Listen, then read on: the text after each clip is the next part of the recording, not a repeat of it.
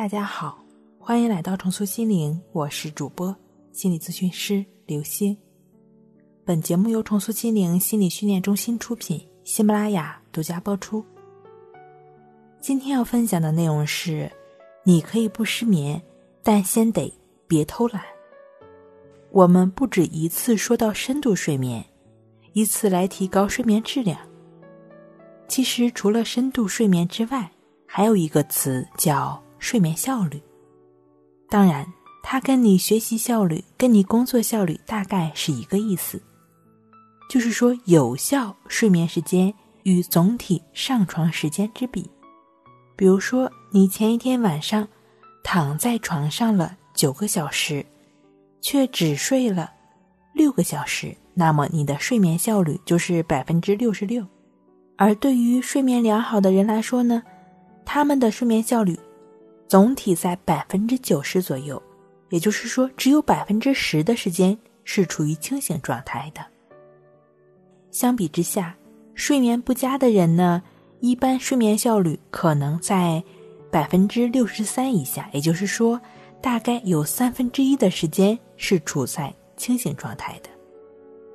许多人认为，区分正常睡眠与失眠的最佳标准是睡眠量。所以，失眠者呢，往往就是早上上床补觉，白天躺在床上休息。这就是一个最大的误区。区分正常睡眠和失眠的最佳标准，并不是睡眠量，而是睡眠效率。因为睡眠效率在睡眠的自我暗示中扮演了主要角色。睡得好的人呢，在床上的大部分时间都在睡觉，对于他们来说。床所发生的暗示就是睡眠，但是对于失眠者而言，躺在床上，大约有三分之一的时间处在紧张、焦虑、挫败、关注自己怎么还没有睡着，想着什么时候才能睡着，不断的对抗睡眠的清醒状态。对他们而言，床发出的暗示是失眠，而不是睡眠。如果你学会提高睡眠效率的方法，那么床呢也可以在你身上发出强烈的睡眠的暗示。如何提高睡眠效率呢？首先，你需要做的是睡眠限制。那你需要先做一期自己的睡眠日记，比如说，你将一周或者五天自己的睡眠习惯记录一下，包括几点上床，大概几点睡着，几点醒。等等，然后根据自己的睡眠日记计算出每晚平均睡眠时间和睡眠效率。有了平均睡眠时间，你就可以把它作为下一个周期躺在床上的时间了。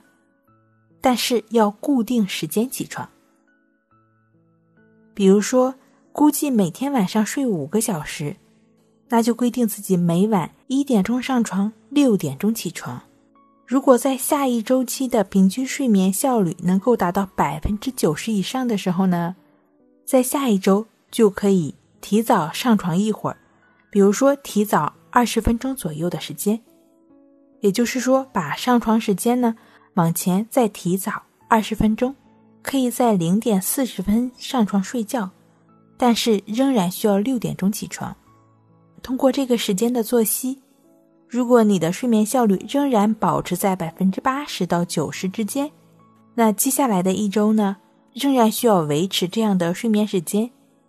如果说睡眠效率低于百分之八十，那下一个周期还是要推迟二十分钟再上床睡觉的。最后需要强调的一点是，不管什么时候上床睡觉，不管是否困倦。每天必须同一时间起床，而且不要在白天打盹儿。午休呢，也不要超过二十分钟，这对于你来说很重要。这个推算自己睡眠效率的方法呢，是需要你逐步记录，根据自己的情况逐步调整。所以你千万不能偷懒，只有这样才能对自己负责，对自己的睡眠负责。如果你说我自己的工作学习非常忙碌，没有很多精力去做这个事情，怎么办呢？没关系，你可以通过静坐观息法，帮助自己去除对睡眠的焦虑，通过静卧关系法帮助自己安然入睡。当然了，你还是不能偷懒的，因为方法给你了，你是需要去做、去练习，脚踏实地的走上这条路，你才能最终到达终点，完全帮助自己拥有想睡就睡的能力。